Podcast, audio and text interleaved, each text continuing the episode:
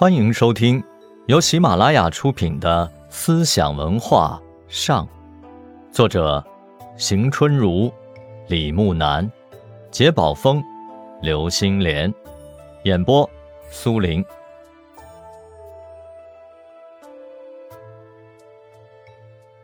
针对宋明理学的“存天理，灭人欲”的观点，戴震提出了“理存于欲”的观点。他主张的是体民之情，随民之欲。戴震认为理是不能脱离欲的，灭掉了人欲，当然也就不可能保存天理。他说：“理也者，情之不爽失也；未有情不得而理得者也。今以情之不爽失为理，是理者。”存乎欲者也。礼作为使感情欲望得以适当满足的标准和尺度来说，必定同欲是统一的，而不是对立的。他痛斥宋明理学的理欲对立论冷漠、严酷、不近人情，以礼杀人。实际上，把礼变成尊长贵者、长者手中的。忍而残杀之句。尊者以礼则卑，长者以礼则幼，贵者以礼则贱，虽失位之顺；卑者、幼者、贱者以礼争之，虽得位之逆。他控诉说：所谓礼者，同于酷吏之所谓法，酷吏以法杀人。后如以礼杀人，戴震把宋明理学维护专制制度、禁锢人性的消极方面揭露得淋漓尽致。从李存乎欲的观点出发，戴震主张：随己之欲者，广之能随人之欲；达己之情者，广之能达人之情。通过对。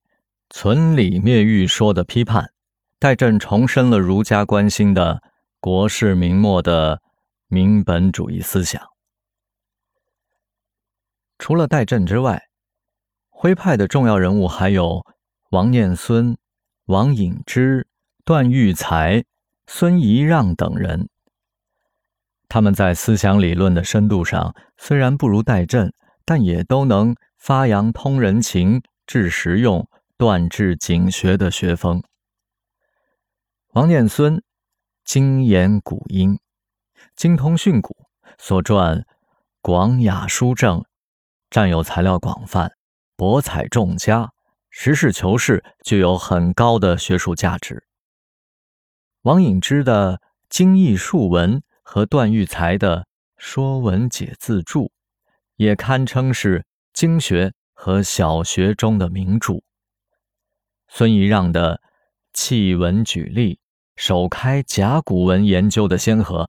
尽管在他们身上存在着考证过于细密、繁琐的缺点，但他们所取得的学术成就还是应当肯定的。张炳麟是清代考据学的最后一位大师。张炳麟字梅叔，别号太炎。他早年倾慕顾炎武。曾师事考据学家于越，他对清代考据学加以总结，选择精粹，编为群经新书，其中有会动的《周易术》，江帆和李松龄的《周易补述》，张惠言的《周易于释义》，江生的《尚书集注音书》，孙兴衍的《尚书今古文注书》，陈焕的。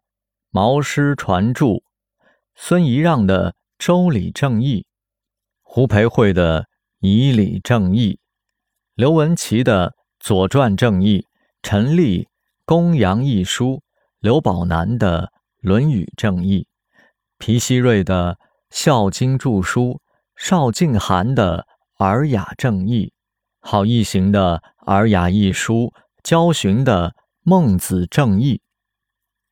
张炳麟撰写的《新方言文史小学答问》《国故论衡》等论著在考据方面也多有创获。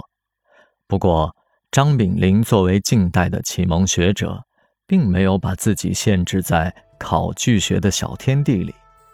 他努力地学习、研究和介绍西方的学术思想，致力于创立新的思想体系。他首先是一位资产阶级思想家，其次才是一位普学大师。听众朋友们，本集播讲完毕。感谢您的收听，我们下集再见。